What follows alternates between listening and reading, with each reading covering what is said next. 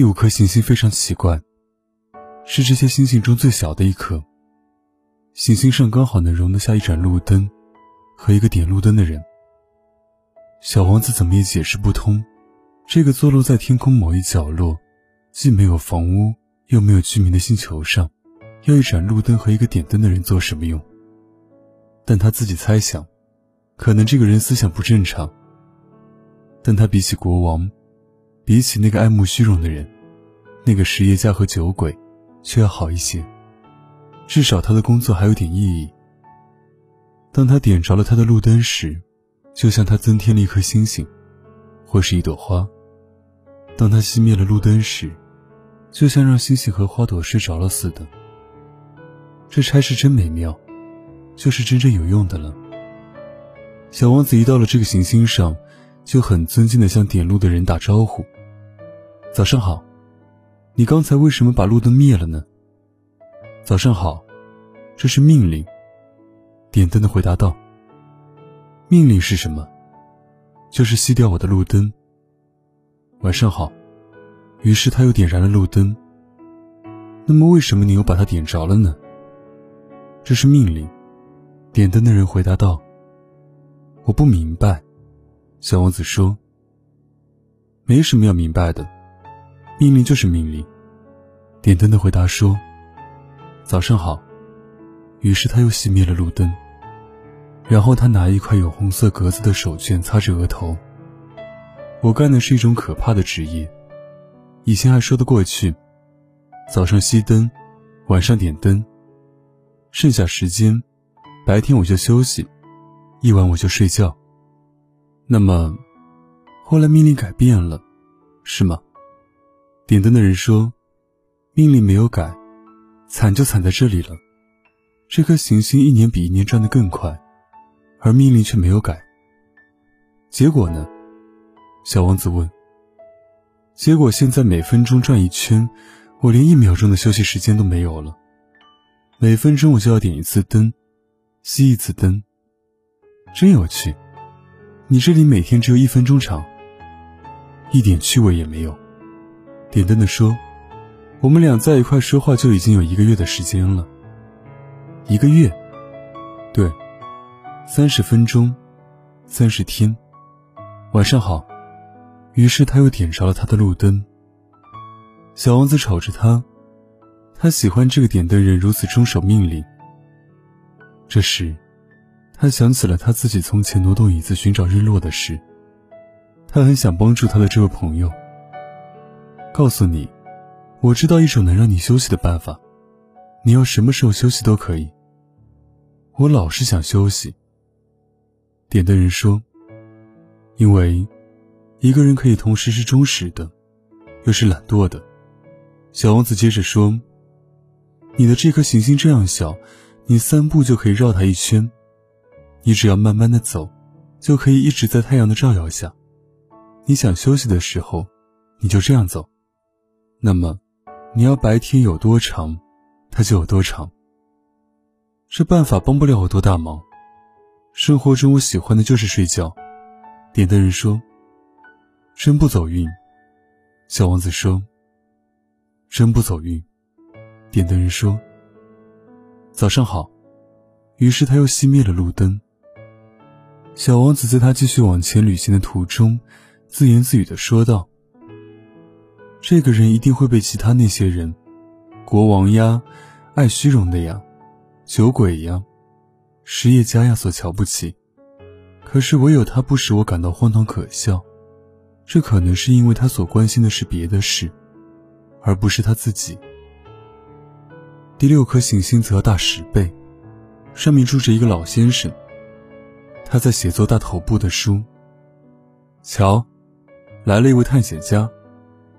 老先生看到小王子时，叫了起来。小王子在桌旁坐下，有点气喘吁吁。他跑了多少路啊？你是从哪里来的呀？老先生问小王子。这一大本是什么书？你在这里干什么？小王子问道。我是地理学家。老先生答道：“什么是地理学家？地理学家就是一种学者，他知道哪里有海洋，哪里有江河、城市、沙漠、山脉。这倒挺有意思。小王子说：“这才是一种真正的航道。”他朝四周围看了看这位地理学家的星球，他还从来没有见过一颗如此壮观的行星。您的星球真美啊，上面有海洋吗？这我没法知道。地理学家说：“啊。”小王子大失所望。那么，山脉呢？这我没法知道。地理学家说：“那么。”有城市、河流、沙漠吗？这我也没法知道。地理学家说：“可您还是地理学家呢。”一点不错。地理学家说：“但是我不是探险家，我手下一个探险家都没有。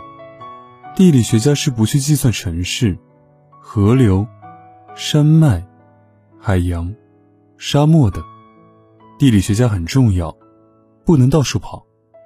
他不能离开他的办公室，但他可以在办公室里接见探险家。他询问探险家，把他们的回忆记录下来。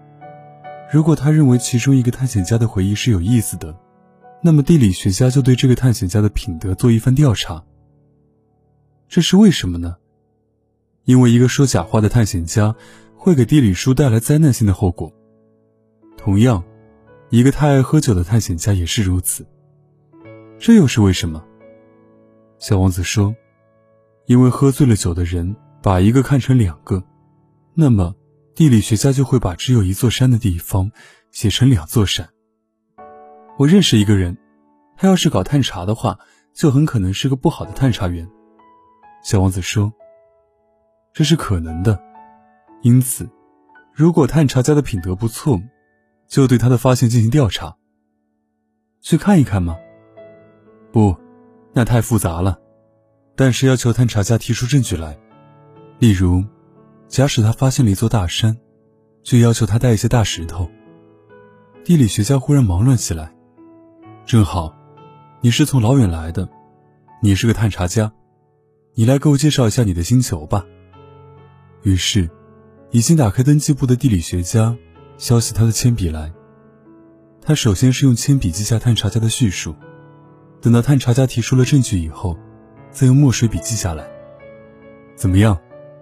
地理学家询问道。啊，我那里，小王子说道，没有多大意思。那儿很小。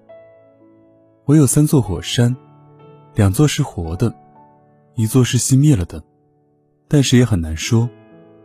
很难说，地理学家说道。我还有一朵花。我们是不记载花卉的，地理学家说。这是为什么？花是最美丽的东西，因为花卉是短暂的。什么叫短暂？地理学书籍是所有书中最严肃的书，地理学家说道。这类书是从不会过时的，很少会发生一座山换了位置。